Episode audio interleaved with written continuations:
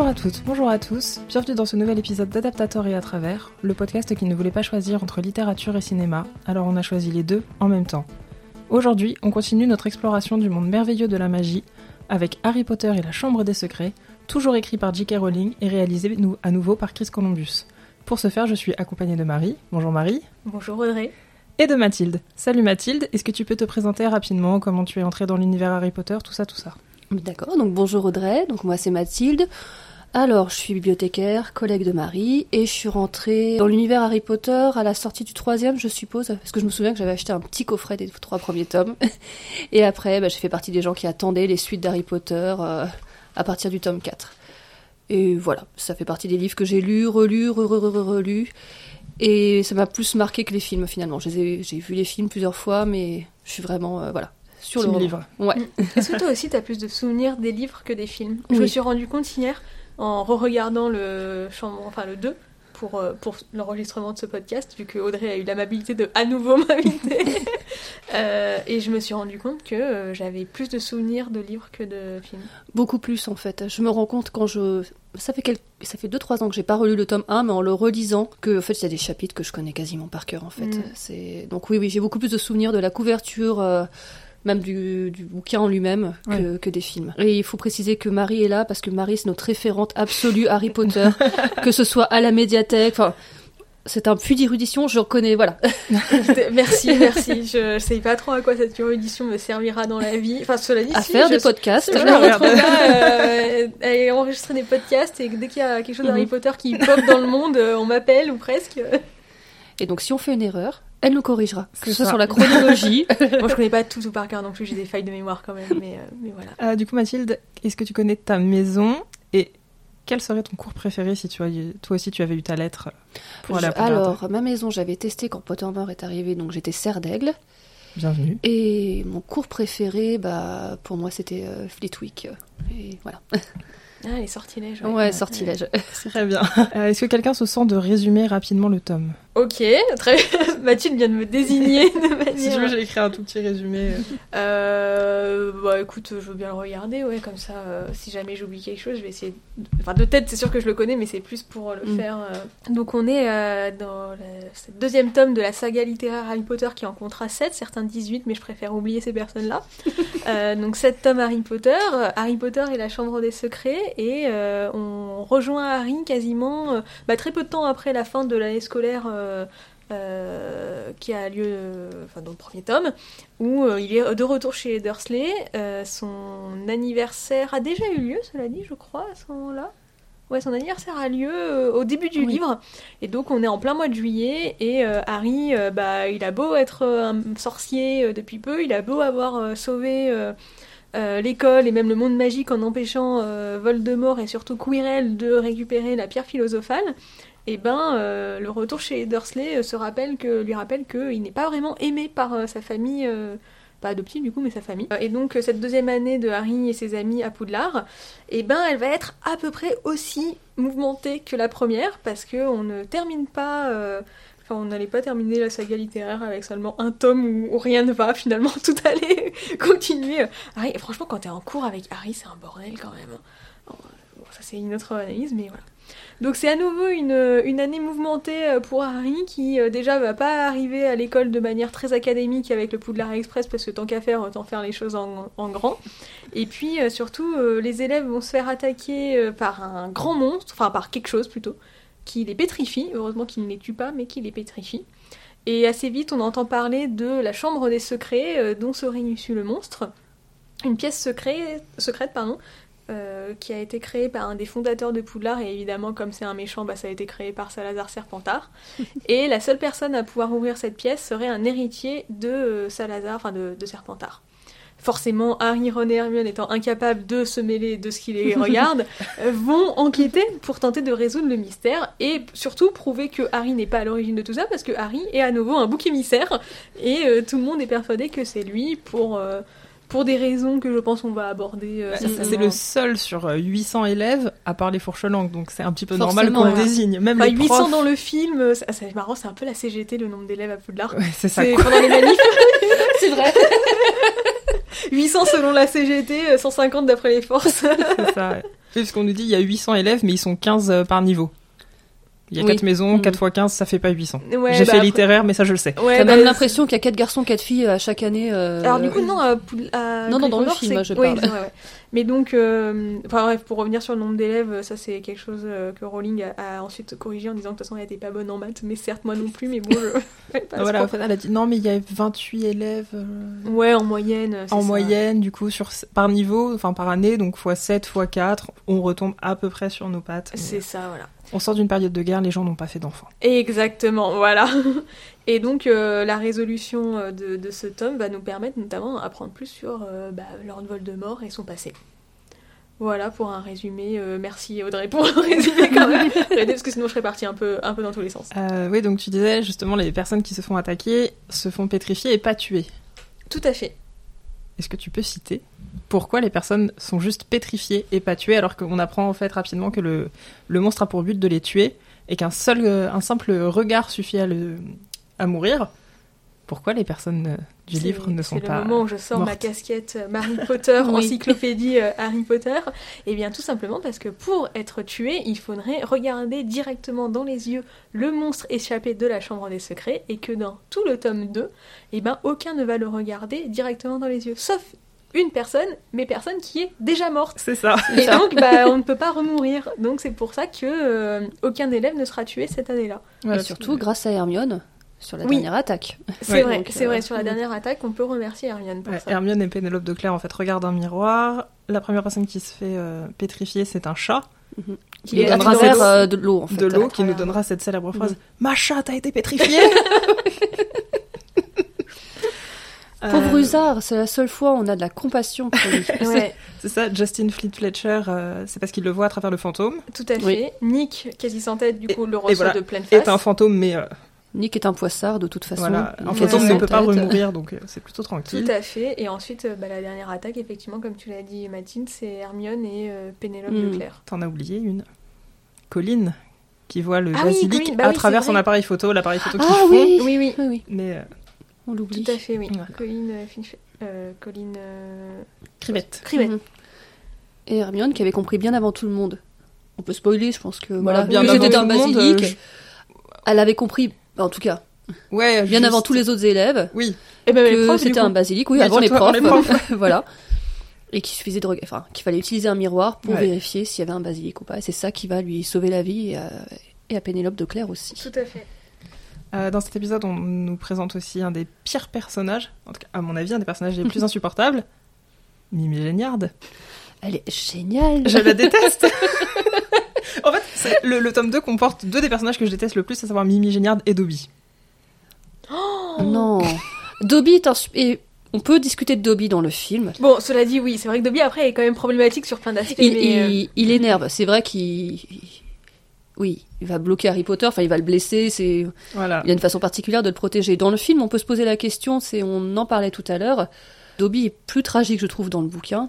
Donc, quand tu sens qu'il se frappe, etc. Et Oui. tout, c'est difficile. mm. Dans le film, ça a presque un, un côté un peu comique qui, Ouais, qui c'est est c'est trop dérangeant. tourné à la dérision. Mais euh, non, il est hyper important, Dobby.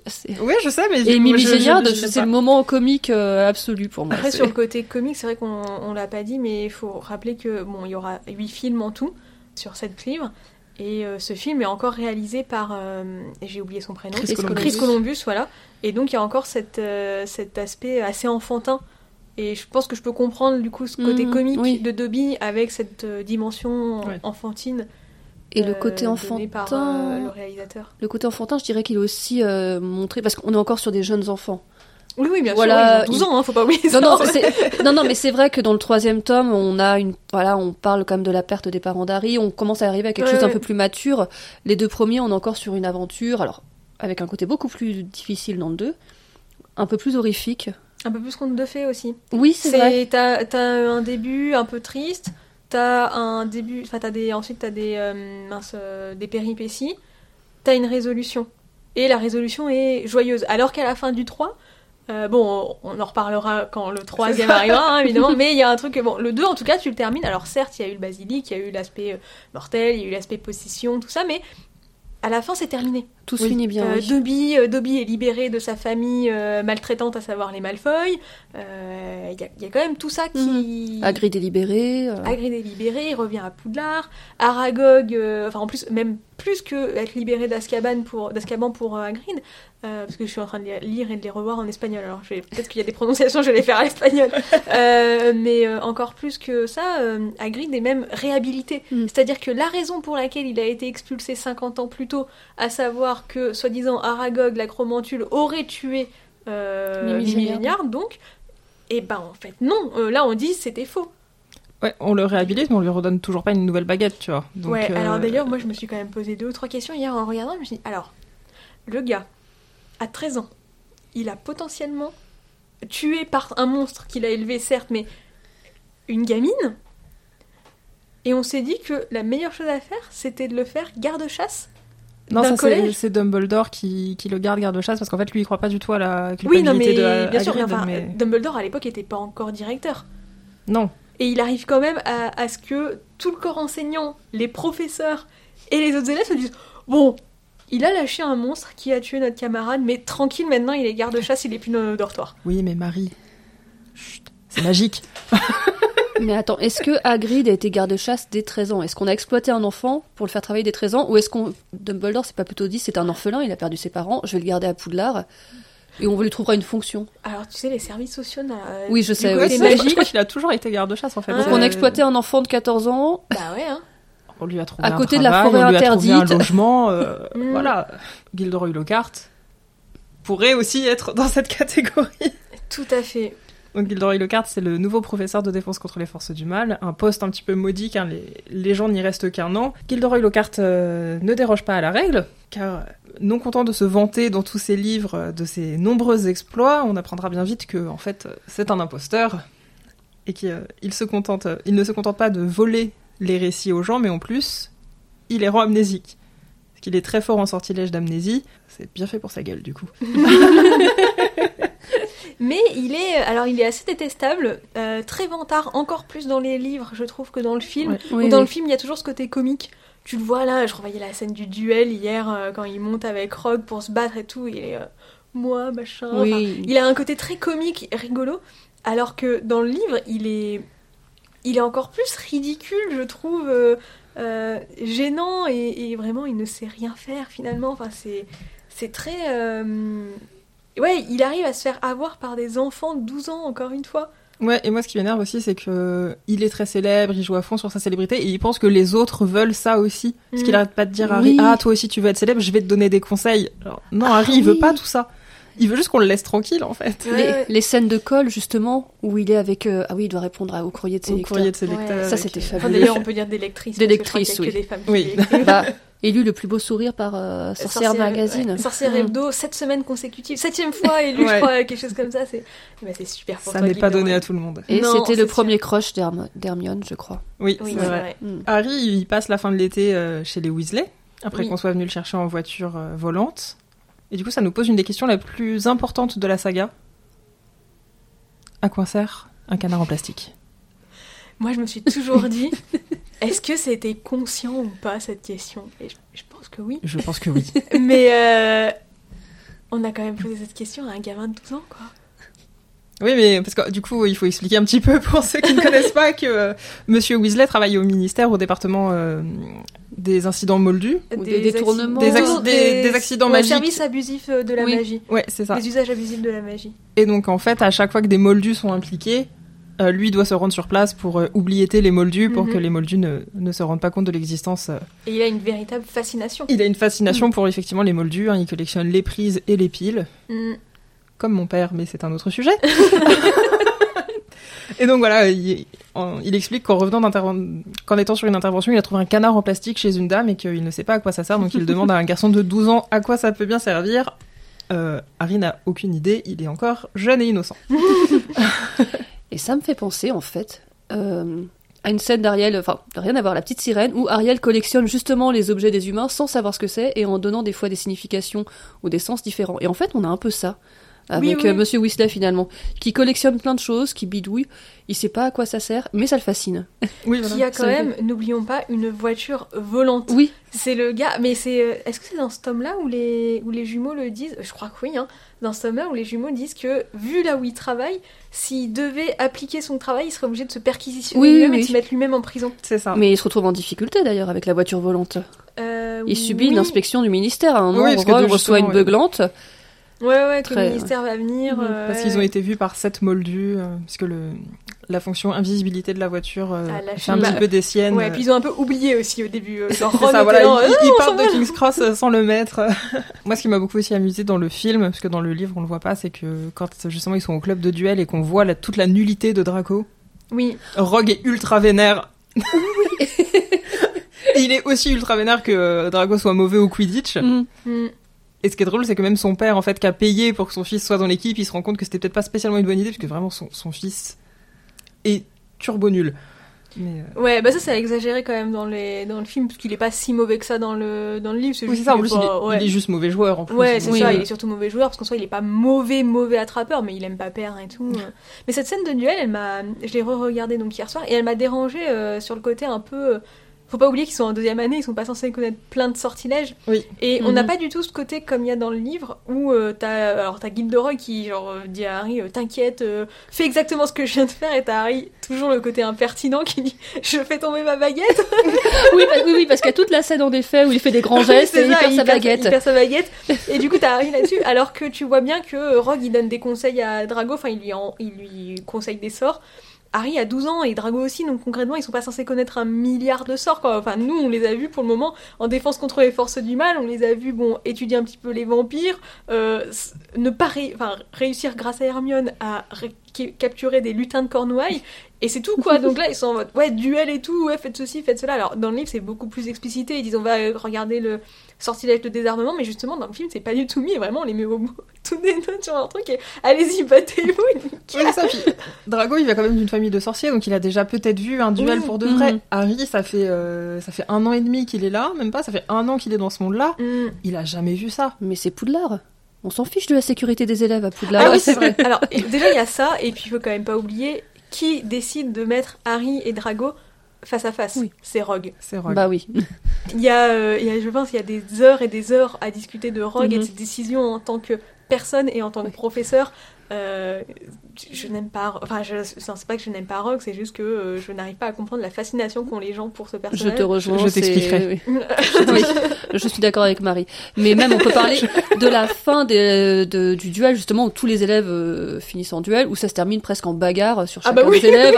On se dit, mais pourquoi, en fait Entre Hermione ceux qui partent à l'infirmerie, il y en a qui se tapent. Enfin, voilà. Hermione manque de se faire étrangler par Millicent euh, Bro- Et quoi. Et en plus, ça marche même pas. Elle voulait récupérer des cheveux, et non, bon, bref. Oui, bon, Voilà. ouais, ouais, ouais. Justement, on arrive à mon prochain point qui, du coup, euh, euh, pour enquêter, pour savoir qui est l'héritier de Serpentard, ils vont décider d'utiliser du polynectar, donc qui est une potion qui nous permet de prendre l'apparence de quelqu'un, qui est une potion assez difficile à, à mettre en place, à, Mhm. voilà, qui prend déjà un mois de fabrication. Pour faire l'usage du polynectar, Crabbe et Goyle vont être endormis grâce à des petits somnifères dans les gâteaux. Et du coup, ma question c'est où Hermione trouve-t-elle ces somnifères?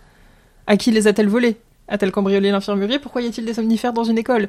C'est pas. euh, dans le bouquin, c'est pas une potion de sommeil? Je pense que c'est une potion de sommeil, oui. Ah. Il me semble que c'est ça dans le bouquin. Attends, Sinon- je vérifie. Parce Sinon, que le relisant, j'ai vu, j'ai vraiment vu que c'était des somnifères. Sinon, j'allais te dire, au pire, ses parents sont dentistes, elle a peut-être récupéré. euh, Ouais, mais tu, tu, tu prends- tu pars en internat un an pour étudier, tu dis bah tiens, je vais peut-être prendre des somnifères, ça sera toujours utile. On ne sait pas, peut-être Bon. qu'elle a des problèmes de sommeil. Peut-être. Alors, alors, attendez. Ah, bah, Peeves, oui, bah, ça, on peut en parler. elle- Peeves aussi, qui n'apparaît jamais dans les. Ouais. Euh. Je crois qu'ils avaient, euh, ils avaient essayé de le faire apparaître dans le 1 parce qu'il y a une scène coupée Ouais, dans le scènes 1, mais c'est vrai qu'ils l'ont coupé. euh, Mais ça aurait coûté un peu cher euh, Mm. en post-prod et puis ça aurait pas été très très beau, je pense. Oui. Non, mais du coup, moi, une des scènes du tome qu'on voit pas du tout dans le film et, que... et qui me manque, moi, c'est l'anniversaire de mort de Nick Quasi sans tête. Ah oui, elle est incroyable. Alors, Ah non, c'est un somnifère. Tu vois?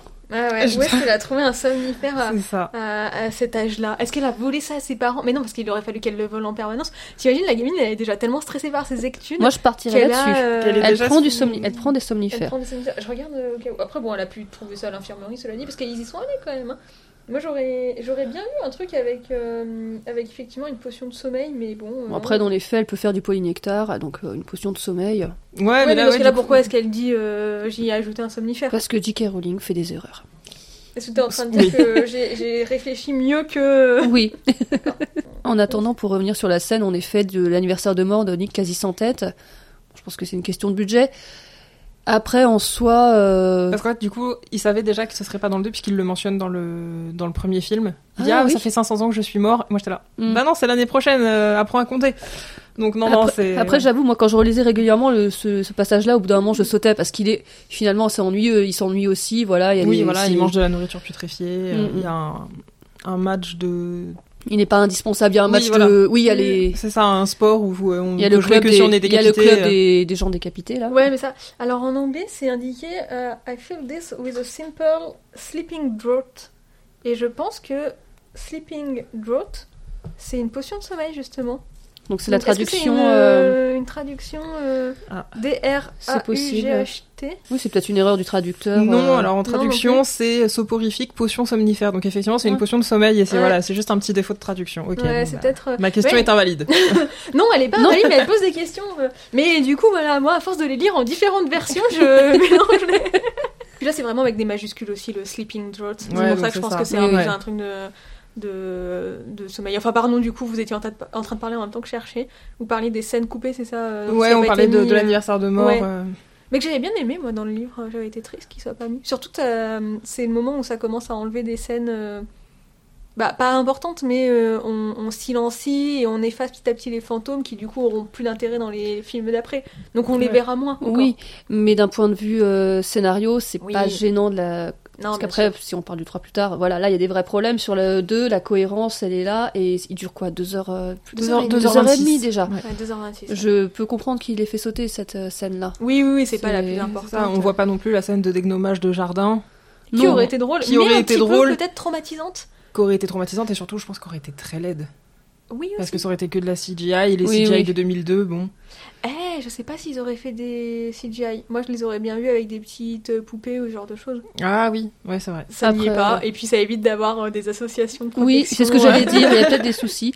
On a déjà la découverte du terrier, qui Oui, voilà. visuellement dans Ouais. le film est quand même euh, plutôt... ré- Enfin moi j'ai bien Oui, aimé, oui, ça c'est ouais, réussi. Super chouette.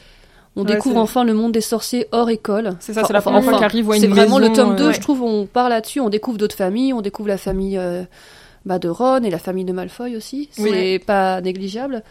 Euh, justement, ça, on Mhm. ne voit pas non plus. euh, C'est une scène coupée aussi, la scène où euh, Harry prend le, la poudre de cheminette et qu'il se trompe de lieu et qu'il annonce chemin de travers au lieu de chemin de traverse et qu'il atterrit du coup chez Barjo et Burks. Ou dans le, dans le film, bah, il, juste il s'enfuit de la boutique euh, sans Mhm. être vu. Alors qu'il y a toute une scène dans le livre où t'as euh, Lucius Malfoy qui vient euh, revendre des trucs parce que justement il y a beaucoup de perquisitions en Mhm. ce moment et qu'il a Mhm. plein de choses à cacher. Donc, euh, Et puis en plus, dans le donc cette scène n'est pas présente et c'est vrai qu'elle est, euh, c'est le côté de J.K. euh, qui dissémine des choses pour la suite. oui. Oui. Et là, mine de Mhm. rien, on voit dans la dans, dans la donc déjà Barjo et Burke vont prendre une grosse importance dans le tome 6. Bon ça voilà. L'armor à disparaître qui va Aussi. être Mhm. re, re- mince, recité dans le tome 5 qui va être très importante dans le tome 6. Et puis on a aussi euh, la main de la gloire, pareil, qui est euh, qui va être réutilisée dans le tome 6 à nouveau. Et euh, tout ça, bah, un, peu, un peu ce côté de... certains ont cette théorie-là, que moi je suis pas à 100%, mais qui disent que dans le 1 on voit des choses du 7, dans le 2 on voit des choses du 6, dans le 3 on voit des choses du 5. Enfin, il y a, y a ce côté un peu miroir entre certains tomes. Mais oui, une scène qui est un peu dommage, parce que ça met pas trop ce côté... On nous montre le côté un peu angoissant de l'allée des embrumes, quand Harry sort du sort du magasin où il croise des sorcières. Oui, oui. Oh mon mignon, qu'est-ce que tu fais là? et tout, euh, très très chelou ces sorcières. elle lui tend un plateau d'ongles. Ouais. Oui. Mais euh, où il tombe sur Hagrid euh, qui vient acheter Mm. quelque chose pour tuer ses limaces à l'allée des embrumes. Mais là, je me suis dit, waouh, c'est vraiment bizarre l'allée des embrumes. Mais la boutique en elle-même est effrayante et c'est vrai que tu le Mm. vois assez peu. Ouais. Et en plus, on a la découverte de tout ce personnage justement. Après, dans le film, ils ont quand même réussi à retranscrire ça après dans la rencontre dans la librairie. Oui. Ce Mais côté après, très antipathique. Un hein. film pour enfants, euh, des gamins qui ont Oui. 12 ans, c'est quand même. Faut imaginer, hein, il y en a beaucoup qui avaient 12 ans qui y allaient. T'imagines si tu le mets dans un magasin aussi effrayant et tu te dis, Mm. ah, C'est moi j'ai 12 ans, potentiellement je me retrouve dans une situation comme ça. C'est quand même un peu. euh, Ah ouais. Ça peut être assez traumatique, je, je pense. Oui, oui, c'est Bon, vrai. après, cela dit, je sais pas s'il y a beaucoup de boutiques ou avec des armoires à disparaître. à Paris. Mais euh, Euh, donnez connaissance. les adresses en commentaire. ouais, ouais. Euh, donc à un moment, Harry est euh, dans le bureau de Dumbledore. Il discute un petit peu avec le Choixpeau. Il dit Ah, mais du coup, euh, vu que je parle fourche langue, est-ce que j'aurais pas vraiment dû aller à Serpentard? Euh, Le Choixpeau lui dit Bah, c'est ce que je voulais, mais toi, tu voulais Gryffondor. Enfin, tu voulais autre chose, donc euh, bah, c'est. T'aurais pu aller à Serpentard. Et donc, en fait, Harry va lui-même se poser beaucoup la question, en fait, de est-ce que c'est pas vraiment lui l'héritier de Serpentard? Mhm. Et euh, dans le bureau de Dumbledore aussi, il va discuter avec Fumsec, qui est le, Le phénix. le phénix, merci, de, de Dumbledore, donc qui est un oiseau qui peut renaître de ses cendres. Est-ce que vous connaissez l'anecdote sur euh, Richard Harris, l'acteur qui interprète Dumbledore? Alors c'est possible que je l'ai. Celui où il avait cru que c'était vraiment un vrai phénix? C'est ça Ouais, il Il pensait que ça existait vraiment, oui, c'est celle-ci. Non. En fait, quand ils, l'ont- quand ils ont amené l'animatronique pour tourner la première scène, il était tellement bien fait que Richard Harris a vraiment cru que c'était un vrai oiseau. Et je crois qu'ils lui ont pas dit avant la Et fin ils du lui ont pas dit avant la fin du tournage. Ouais. Je sais pas si tu parlais de Richard Harris à ce moment-là, puisque c'était bon, Ouais, la dernière fois qu'on le voyait ouais. en Dumbledore. euh, moi, j'aimais beaucoup cet acteur déjà en dehors et je trouvais qu'il jouait un, alors un personnage assez classique, un sorcier. Oui. Mm. Mais il le jouait. Enfin, je trouvais qu'on était plus dans l'image euh, que voulait donner Rowling, c'est-à-dire d'un personnage un peu sage, mais malicieux aussi, Oui, c'est ça. qu'on perd vraiment dans les autres films. Après, Ouais. c'est peut-être aussi la direction qui a changé. Je sais aussi que l'acteur n'avait pas lu les bouquins, donc ça posait problème. Je Ah sais ouais, pas ça, je savais pas qu'il avait en tout pas cas, lu je le- sais que sur le 3 ou 4, il avait expliqué qu'il avait lu les scénarios, qu'il n'avait pas lu les bouquins. Ça a peut-être changé après. Mm. Ça explique aussi ses... sa vision du Dumbledore. Je suis désolée. Non, mais Après, t'inquiète. après, après- name in the goblet après, il, il s'améliore, Demande à il s'améliore dans 5 ou 6. Je ne comprends pas le 4, et même dans le 3, il est un peu agité. Je ne comprends pas le 4, mais je ne comprends pas ce film. Et Oui. euh, Richard Harris, voilà, moi c'était... euh, Bon, je sais pas s'il aurait pu... Voilà, il était quand même assez âgé, mais... euh, Oui, oui, oui, c'est vrai que Richard Harris avait vraiment ce côté euh, qui. euh, En fait, je pense que c'est un des. C'est pas le meilleur interprète de tous les acteurs, mais cela dit, comme on le voit plus que d'autres, si. Hagrid est un. Enfin, Robbie Coltrane, Coltrane est un très bon Hagrid, je trouve. Moi, Oui. personnellement. Oui, Bon, après, la famille Dursley est pas mal aussi, mais bon, on les voit un peu moins, donc c'est différent. Bon, ils sont très caricaturaux, mais ils, ils remplissent bien le rôle. Mais Dumbledore a ce côté très, très correct, à réussir à jouer entre le sérieux et la malice, le côté de je suis important et imposant et on me respecte, et en même temps je reste accessible, tout ça. mm. Euh, alors que bah, je l'avais déjà dit dans l'épisode d'avant, euh, c'est vrai que je trouve que par exemple Harry, on a beaucoup perdu euh, son côté impertinent Oui. dans Oui. les Mhm. films que j'avais un petit peu oublié parce que ça faisait un moment que je les avais pas lus. Là, comme je les relis, c'est vrai que je retrouve son impertinence et je me dis ouais, quand même. Dès le, dès le premier, Dès le d'ailleurs. premier, oui, Alors c'est vrai qu'il fait très enfant victime dans le premier. Il est victime, hein. Il est mais il répond. Oui, Il, répond familles, il répond à, il répond aux Dursley. Et dans le film, on est vraiment sur l'enfant euh, martyr, lisse, très très- lisse. ouais, ouais. Ouais. Bah, Là, le je- héros. Oui, là, je pense qu'on a ce- même cette vision hollywoodienne un peu. Oui. Et puis même quand il est pas apprécié, là dans le 2, mine de rien, quand il devient four... enfin quand on comprend, quand les élèves comprennent qu'il parle fourche langue, même hier en regardant le film, à un moment tu sais, euh, il y a les jumeaux qui disent oui euh, avant un match qui va finalement être annulé avec euh, la, la fameuse réplique d'Olivier Dubois qui est là et qui dit mais on n'annule pas le Quidditch. Et je- il a raison, on n'annule pas le Quidditch. J'étais tellement d'accord avec Mais lui. oui. Mais oui. Et là, t'as Fred et Georges qui disent. Alors, je crois dans le livre, ils le disent aussi, et puis dans le film, mais sauf que dans le livre, ça prend du sens, alors que dans le film, non. Euh, ils sont. euh, De toute façon, ils ont peur que Harry les pétrifie en tant qu'héritier. Et en fait, dans le film, bah, en le regardant hier, je me suis dit, mais on sent à peine ce côté de. On voit quelques regards de travers, tout ça, mais. Oui. Moins, je trouve que dans le livre, C'est où vraiment vrai, les oui. gens l'évitent, ou tu vois, t'en as qui disent, ah, j'ai- je lui ai dit de se cacher parce que Ah comme ouais. il est euh, Sandbourg, enfin, Oui, moldu et tout. Ernie Macmillan, c'est vraiment le pire à ce Ouais. niveau-là. Que, enfin, Oui. vraiment, il va voir Harry en disant oui, mais pourquoi t'as fait ça? Mm. Tu vois, tu, tu savais que Justin était un, un émoldu et tout, il te l'a dit Mm. exprès, du coup c'est pour ça que tu l'as pétrifié. Et il y a que quand Hermione va être pétrifiée qui va venir le voir en disant ah, T'aurais pas pu t'aurais pas fait ça à ta Oui, meilleure amie, donc bah je te crois. Mm. Donc là, bah ça fait huit mois que je dis que c'est pas moi, euh, merci. Mais c'est vrai que l'isolement de Harry, on le perçoit très peu dans le film. Alors que dans le bouquin, il y a moi cette, cette partie-là, quand je l'avais enchaîné, je fais, on est avec Harry, on souffre avec lui. Même le Quidditch ne lui apporte plus aucun intérêt parce que euh, Bah, certains ouais. ont peur de lui. euh, c'est Ouais, ouais. Et du coup, il y a ce côté un peu où des fois, alors pas que dans ce film, mais dans d'autres films où on ressent plus. euh, euh, En fait, Harry va prendre des décisions de. Ouais, je veux, je veux régler la situation, je veux comprendre euh, parce que. Et là, il y a quand même un côté un peu égoïste. Il veut régler, alors certes, parce que la sœur de Ron euh, termine dans la chambre des secrets, donc il veut y aller, il veut sauver Ginny parce que bah, parce qu'il a ce côté héroïque et Gryffondor, tête brûlée. Bon, de base, ils y vont avec Gilderoy, mais voilà. Et, euh, mais il y a quand même ce côté euh, très aussi. Euh, je veux prouver que c'est pas moi. C'est pas moi, il y a quelqu'un qui est méchant et qui Mhm. fait des mauvaises choses. Oui. Alors que là, il y a un peu le truc de bon, bah j'y vais parce que de toute façon, c'est mon rôle. Bah, oui, alors certes, mais bon, voilà. Et pour revenir sur les, les interprètes de personnages, là, donc je disais que Richard Harris, du coup, est un très bon Dumbledore, en tout cas de mon point de vue. Et ça m'a encore plus marqué hier quand. Quand j'ai regardé notamment au tout début, où tu as Snape, enfin Rogue, euh, McGonagall et Dumbledore dans le bureau après qu'ils arrivent en voiture volante.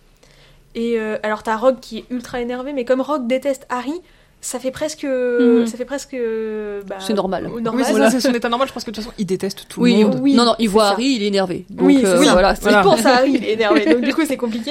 Dumbledore a ce côté très imposant de vous avez fait une bêtise, une grosse bêtise, je suis Mhm. déçue. Et puis t'as McGonagall qui est là en mode non, c'est bon, faites pas vos valises. Oh, McGonagall, elle est genre ultra sévère. Mais oui, Je m'en est- souviens, j'étais là, je fais, mais Elle est juste là.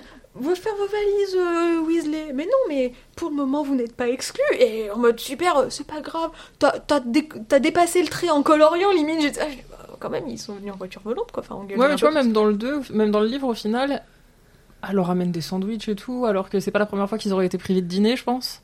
Oui. Et là, non, du coup, euh, elle- sur euh, Ron, je pense qu'il a toujours eu à manger. Non, mais même à Poulard, il y a une fois où ils mangent plus. euh, Ah ouais Ah non, mais c'est après, du coup, quand, Oui, après, pas- ouais, quand le, banquet d'Halloween ouais. est fini. Mais euh, ouais, du coup, enfin, t'es convoqué dans le bureau du Mhm. directeur parce que t'as enfreint une des pires règles. Justement, Dumbledore, il dit Non, non, mais merci Severus, euh, je connais bien le règlement de l'école, c'est moi qui l'ai écrit. Enfin, même pas du, euh, de l'école, c'est même l'article de Oui, loi, fait. l'article de loi, je, connais bien nos lois, puisque c'est moi qui les ai écrites. J'en ai écrit un paquet. sur des- J'ai aidé à en rédiger certaines des. Ok. euh, Et non, la McGonagall, genre, elle leur amène une assiette avec des sandwichs qui se renouvellent à volonté. J'étais là, bon, Mm. bah, c'est pas si grave, en fait, de- d'enfreindre la, la pire règle c'est du, pas du monde des expliqué d'ailleurs dans le film qu'en fait ils expliquent qu'ils sont pas euh, condamnés parce qu'en fait c'est arrivé juste avant la rentrée scolaire. Puisque c'était ça, je crois, dans le bouquin en fait.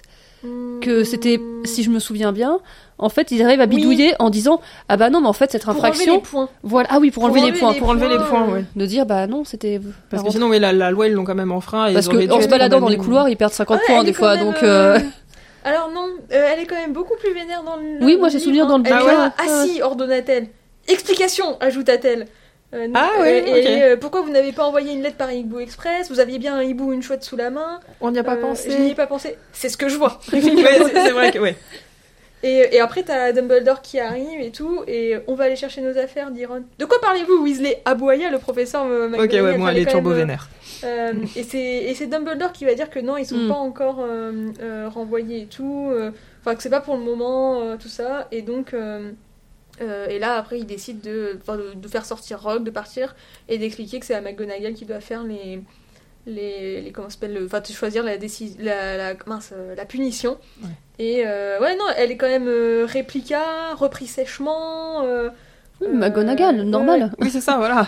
Et puis c'est logique en effet, parce qu'ils sont quand même là, on est sur la, une des plus grosses bêtises. Ouais, ouais. Oui, c'est ça. Je, je me souviens, elle est pas ultra vénère parce que c'est McGonagall, elle a quand même une colère froide, mais elle, Mm. elle paraît plus imposante. Quoi. Alors, là, vraiment, hier, je la revois, elle est là. Vous ne ferez pas vos bagages, vous aurez une retenue. Deux Oui, heures et demie, ils ont pas le temps de lancer des explications. ok, il est pas renvoyé, vous vous en doutez bien, on vient de commencer le film. c'est bon.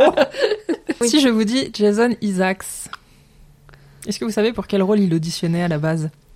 Tu m'en as parlé hier, donc je répondrai pas. Ah mince Marie, le puits de science? Ah, je l'ai su en plus. Je, je l'ai revu la semaine dernière. Il... Tac, tic, tac. Ah ouais, ah mince Euh, je- Il a pas auditionné pour Dumbledore au début? Non, il Non? auditionnait pour Gilderoy Lockhart. Ah mais oui Bah oui, oui, oui, bien sûr, oui. Et donc il passe ses essais et ça se passe bien, mais les producteurs sont là. Ouais, mais bon, on a quelqu'un d'autre sur la liste, hein, donc puisque euh, Gilderoy Lockhart sera interprété par euh, Kenneth, euh, par Kenneth Branagh, Mhm. Mhm. qui est vraiment meilleur acteur que réalisateur, hein, vraiment, ça se confirme une fois de plus. Et il est très bon dans le rôle de Oui, oui, oui, il, oui. il est très très bon. Et en fait, ils lui disent à, à Jason Isaacs, mais on a un autre personnage, est-ce que tu veux pas faire un petit bout d'essai? Donc euh, Jason Isaacs, il prend le texte, il est là, oui, bon, c'est pas du tout le rôle que je veux, mais bon, euh, allons-y. Et en fait, du coup, il l'a joué très blasé, un peu saoulé et très blasé. Et bah, c'est pile ce qu'il fallait, donc c'est comme ça qu'il a eu le rôle de Lucius Malfoy, et euh, il dit qu'il ne regrette rien, et nous Ah, non plus. non. C'est marrant parce que pour avoir lu donc beaucoup les bouquins, j'avais vraiment tous les personnages en tête et j'ai pas du tout été influencée par les films, à part Lucius Malfoy. Malfoy. Maintenant, quand je lis des bouquins, j'ai sa tête, j'ai voilà, j'ai. Jason Isaacs. Les autres, non, parce que. Mais lui, oui, ça marche. Déjà, tu vois, les cheveux en bataille de Harry, euh, bon, Oui, non, mais Ouais. euh, à part dans le 3, mais on n'est pas encore sur ce film-là. Euh, les peu yeux, compliqué. après, c'est vrai que c'était compliqué avec les lentilles et tout. Oui, oui, oui, mais enfin bon, euh, ouais, non, c'est. Encore ça, une fois, euh, c'est pas ce qui me dérange le plus, même si c'est vrai que la première fois que je l'ai vu, c'était problématique. Mais c'est vrai que la question de la personnalité, euh, hmm. c'était ça qui était un peu plus Mais oui, dérangeant. Et Jason Isaacs, je trouve que c'est aussi un très bon. Qui a, enfin, il a un très bon camailleux d'émotions pour euh, les. Alors, Oui, même oui. si euh, la- le final du 2, euh, on en parlait ce midi dans la cuisine avec euh, Mathilde, je suis pas ultra convaincue par la scène finale où il apparaît quand il veut lancer un Avada Kedavra. Oui, c'est ça, on est d'accord. Il Ouais, veut ouais. buter un gamin de 12 ans Attends, mais- juste parce qu'il a perdu son elfe de maison. Dans Non, mais- une école, dans à côté une école de avec à côté de- Dumbledore. Dumbledore est à 15 mètres, quoi. Enfin, c'est vraiment, c'est, ça n'a aucun sens, ce truc. C'est, c'est, qu'est- qu'est-ce qui se passe? Mais, euh, Mais c'est la faute du réalisateur. Que l'acteur ait voulu tester, mais tu Oui, fais, oui, mais non, non, en fait.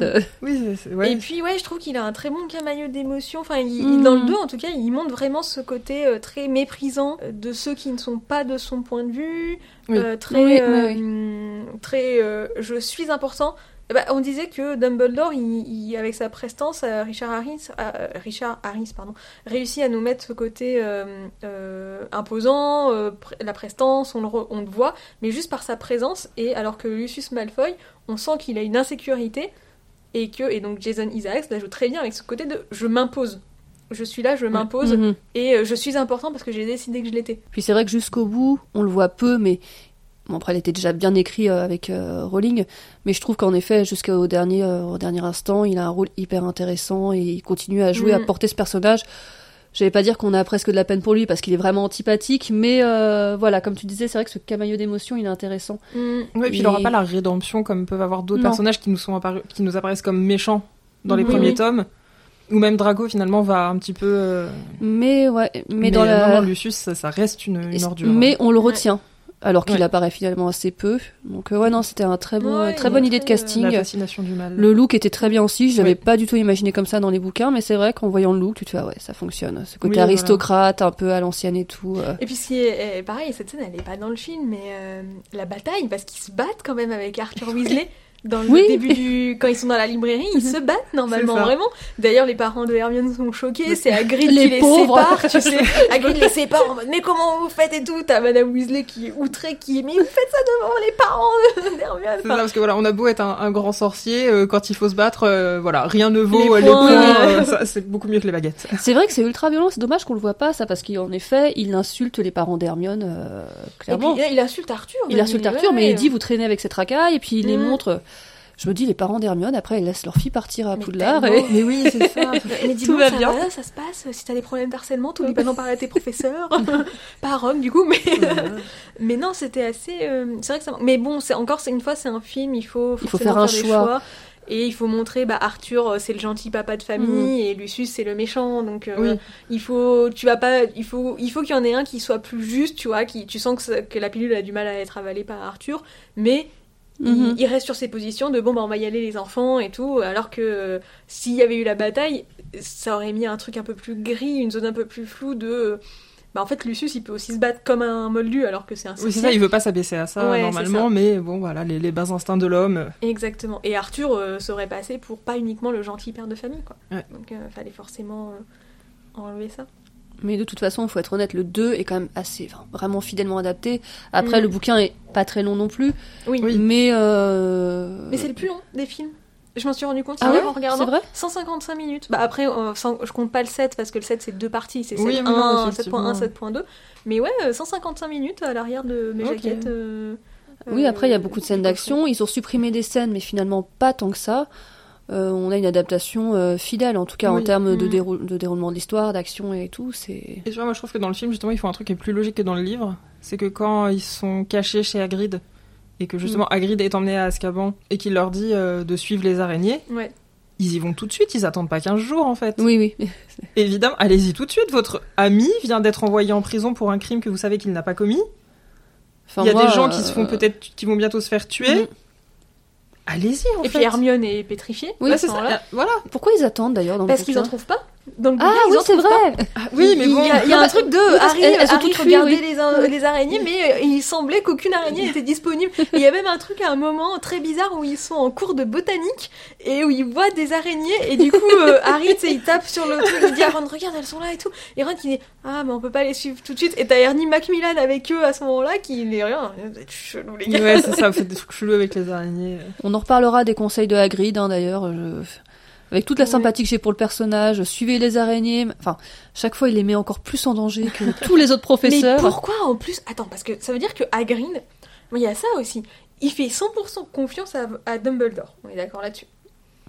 Aragog, Dumbledore, c'est forcément euh, ce qui Oui. se passe avec Aragog, qu'il y a Aragog que Harry Mais oui. mis. De toute façon, en plus, c'est, Dumbledore, je crois qu'il aide à trouver une autre, une femelle pour euh, Aragog. Oui, oui, je oui, tout crois un à truc fait. comme ça. Donc, euh, enfin, c'est Hagrid qui l'amène, mais. euh, Ah bon, tu penses? Moi, je pensais qu'il avait caché à Dumbledore parce que la confiance de Dumbledore, c'est la seule chose qui lui restait. bon, attends, il y a Et qu'il avait pas- qui se baladent dans la forêt interdite. Je pense que Dumbledore est au courant. Peut-être, mais peut-être que pour Hagrid, moi, j'avais compris aussi que le fait que Dumbledore lui fasse confiance, il n'avait pas osé lui dire qu'il avait finalement laissé vivre Aragog. J'avais Ah compris bah, de toute ça. façon, à aucun moment, parce que Aragog réussit à s'enfuir euh, du château, et puis ensuite Hagrid la Mhm. retrouve, mais euh, mais il y a un côté de Hagrid sait que Aragog a peur de ce qu'il y a dans le château. Il lui a jamais dit ce que c'était, mais il lui a dit j'en ai peur, enfin nous on Oui. déteste ça les araignées, on ne peut pas, c'est un monstre, etc. Donc Hagrid le sait, qu'il y a quelque chose qui fait peur énormément aux araignées. Au pire, va au moins dire ça à Dumbledore, quoi. Bah oui. Parce qu'en plus, Dumbledore, c'est quand même censé être un des plus grands sorciers de tous les temps. Je veux dire, s'il se rend compte que, encore une fois, un truc qui n'est pas mis dans les films, parce que je pense que ça aurait été un peu trop trash pour des enfants de 12 ans, mais n'oublions pas que le basilic se fait tuer par le chant du coq. Donc tous les coqs de Hagrid se font égorger. C'est vrai. Oui. Dans le, dans le film, n'oublions pas que c'est Ginny qui les égorge, ok Donc, C'est il y a une gamine de 11 11 ans. C'est ça. qui va égorger le- les coqs et qui va utiliser leur sang pour écrire les messages de la chambre des secrets. Je comprends pourquoi ça n'a pas été mis dans le film. Je l'entends. Là-dessus, je, je, je peux critiquer autant que possible les, les choses qui ne sont pas mises, mais là j'entends très bien, on va pas mettre ça Oui, pour c'est des ça. enfants. Bon, Oui. ok. Mais je veux dire, Dumbledore n'est du coup pas stupide, il connaît quand même ce genre de choses. Il aurait fait A plus B assez vite. Les araignées en ont peur, les coqs se font égorger. Bon bah qu'est-ce qu'on peut avoir? Je veux dire, Hermione l'a compris, ok? Bon, Oui. en plus du fait que Harry, parce qu'en plus Dumbledore sait forcément que Harry parle fourche-langue.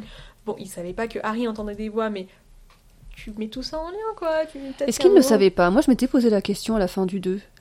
Euh, Euh, je crois qu'il le dit dans le 2, justement. Justement, dans le dire. bouquin, ils se demandaient, ils, se- ils ont dit, est-ce que c'était pas aussi une façon de laisser Harry, enfin c'est toujours inconscient, prouver aussi qu'il est innocent en allant se battre euh, Alors, de En plus, fa- il est exclu- enfin, ça, voilà, Dans le il- premier, oui, mais dans le deuxième, Dumbledore n'est plus dans le château. au C'est vrai, c'est pour ça qu'il était exclu. Est-ce que Ouais, je ouais. me suis toujours éto- j'ai toujours été étonnée. Je pense que Dumbledore savait, notamment par rapport à Serpentard et tout, qu'il y avait. euh, Enfin, c'est Bah le plus grand sorcier. Est-ce qu'il avait pas compris que c'était un basilic? Surtout que l'histoire des coqs, je sais qu'il va le voir euh, Hagrid par rapport à ça. Hagrid va le voir par rapport Ouais. à ça, mais après il faut qu'on. Alors, tu peux te dire oui si c'est vraiment un truc de Serpentard, mais il faut pas oublier que la chambre des secrets n'a pas été trouvée. Oui. C'est ça, Personne, même euh, ça reste une pas- légende. Non, non, oui, il avait pas accès. Puis, euh, Ça reste une légende. Il n'y a pas grand monde qui y croit hein, dans les. en fait, il soupçonnait euh, Gédusor à l'époque. c'est ça, il le soupçonnait. Ouais. Et effectivement, à un moment, il le redit, ça veut dire que la chambre des secrets a bel et bien été Mhm. rouverte. Et donc, pour lui, elle existe vraiment, mais tu sens que les autres profs, ils sont pas non plus Oui. ultra euh, Beans, parce que dans le film, c'est le professeur Beans, donc de l'histoire de la magie. Qu'on le voit, ja- Qui- on le voit jamais d'ailleurs hein, dans le Non. film. Non, dans les bah films, non, comme aucun. ça, un ouais, fantôme c'est- encore, là. Non, non, bah, de toute façon, c'est comme Fleet- Fleetwig. Fleetwig, on le voit vaguement au premier Oui. film, où c'est un prof, et ensuite il devient euh, Le chef de la chorale. ouais. Et puis en plus, c'est vrai que Beans, il est quand même, il a l'air très ennuyeux. Déjà dans Ouais, ses cours, dans les bouquins, il était Ouais. ennuyeux. On va éviter de se rajouter ces scènes. C'est ça. Mais Beans, il le dit, quoi. Lui, il est basé sur les faits, il n'y croit Mhm. absolument pas à la chambre des secrets. Et je pense qu'il y a plein d'autres profs qui n'y croient pas. À mon avis, McGonagall n'y croit pas non plus. Quand Dumbledore lui dit elle a été rouverte, elle va se dire Attends, c'est un vrai truc du coup C'est Ouais, pas-. Ok, d'accord. Donc euh, je pense qu'il y a ça.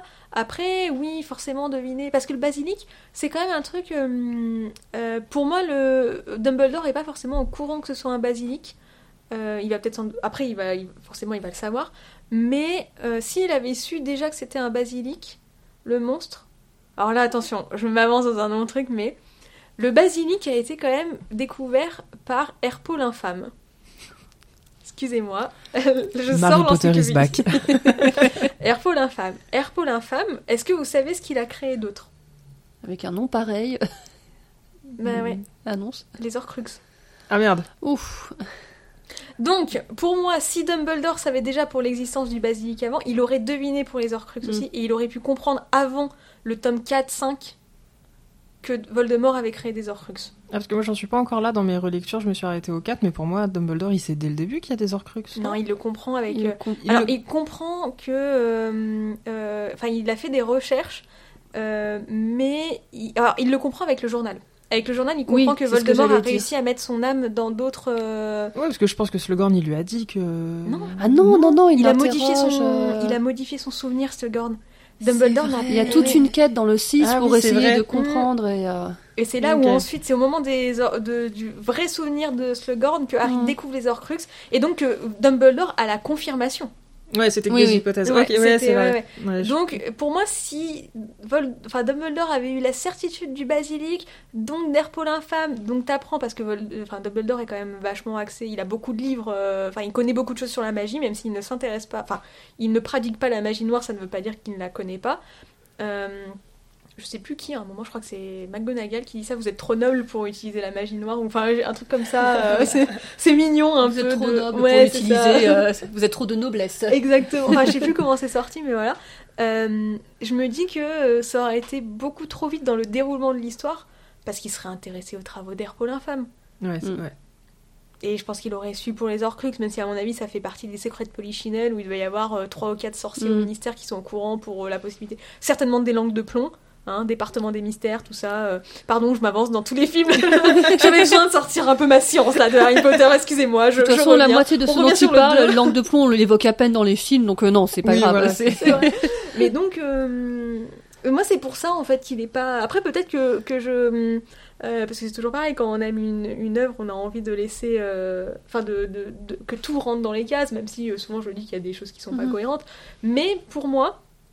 Euh, Dumbledore était pas forcément. euh, il pouvait s'en douter, mais est-ce qu'il serait allé jusqu'à imaginer un basilic? Je suis pas certaine. Et puis il faut quand même se dire, ok, donc en fait, Salazar Serpentard s'est dit tranquille, je vais créer. Parce que c'est ça aussi en fait. Enfin, même si euh, t'es un grand sorcier, euh, le mec qui s'est créé sa propre chambre, qu'il a pas balancé aux trois autres euh, fondateurs, il y a foutu un monstre capable de tuer les nés moldus. Parce que, tu comprends, il voulait qu'on soit plus sélectif dans les élèves. Gars, mets en place un système de redoublement ou d'exclusion d'école s'ils réussissent pas les examens, tu vois. Enfin, c'est... La scolarité n'est pas obligatoire dans le monde des sorciers. Il y a plein de moyens de le faire. Au pire, tu mets à ce genre de... C'est pas égalitaire, certes, mais des monstres pour les tuer, je trouve ça un tout petit peu excessif. C'est les serpentards. Oui, voilà. Je suis désolée. Et puis sachant que comme c'est bien dit par Ron, si c'était pas euh, mélangé au, au moldu, euh, les sorciers auraient, disparu. bien Oui, c'est ça. Ses yeux sont verts comme un crapaud frais du matin. Ses cheveux noirs comme un corbeau, il est divin.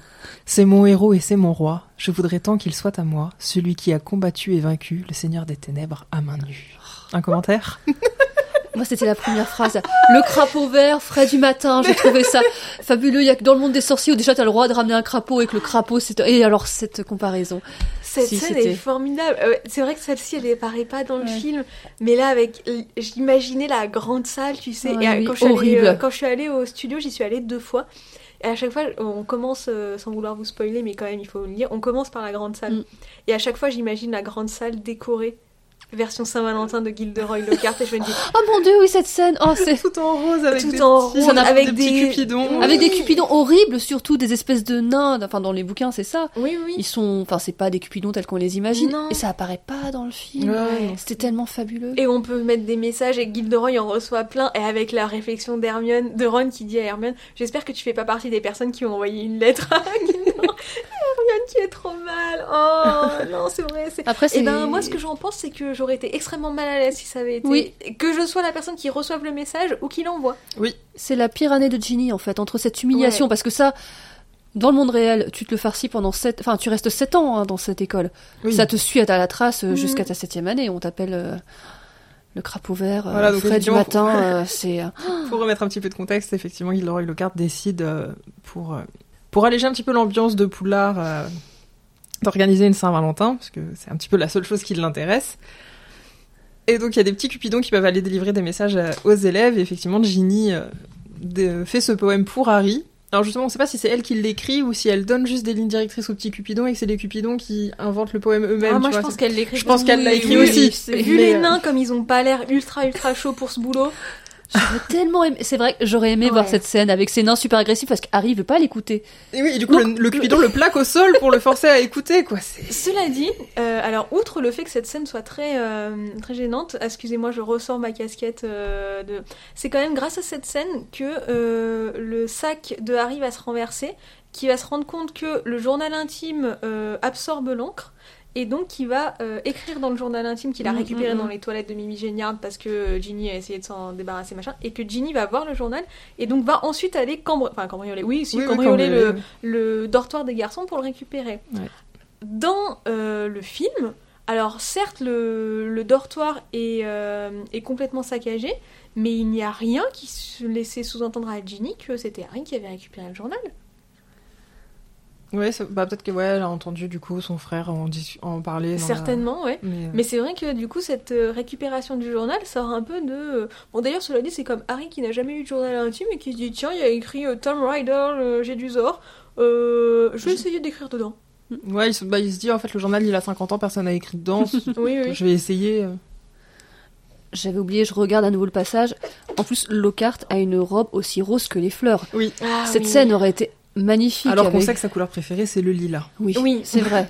Et la seule personne à savoir répondre correctement à cette question, à cette question c'est Hermione. C'est Ouais. ça, parce que pour le premier cours, plutôt que de leur apprendre vrai. des choses, il leur donne un questionnaire euh, uniquement sur sa vie où il y a 30 questions, je crois, Mhm.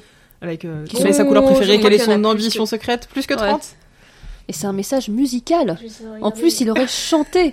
Bon, ça aurait peut-être cassé le truc, mais. Non, euh, mais voilà, faire ça quand en frère tu as les jumeaux Weasley, elle est quand même courageuse, Ginny. Oui.